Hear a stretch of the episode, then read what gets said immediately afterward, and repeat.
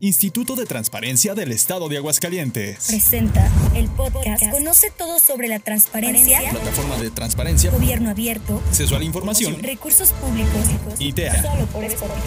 Hola, este es un podcast más del Instituto de Transparencia del Estado de Aguascalientes. En este episodio hablaremos de las tareas y de las personas que conforman este instituto.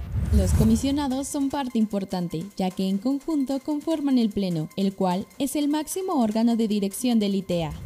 ¿Sabes qué atribuciones tiene cada uno de los comisionados? Entre sus atribuciones se encuentra impulsar el derecho de acceso a la información, la cultura de la rendición de cuentas, así como la protección de datos personales. Dentro del ITEA, ¿cuánto dura un comisionado?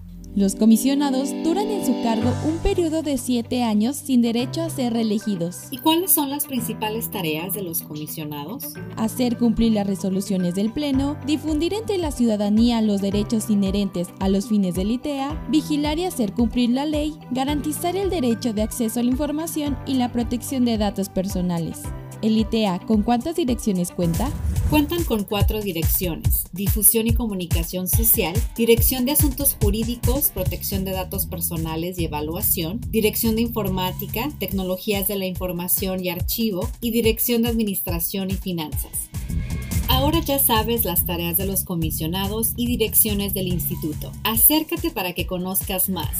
Este fue un episodio más del podcast del Instituto de Transparencia del Estado de Aguascalientes. Nos escuchamos en el próximo capítulo. Recuerda, cuida tus datos personales.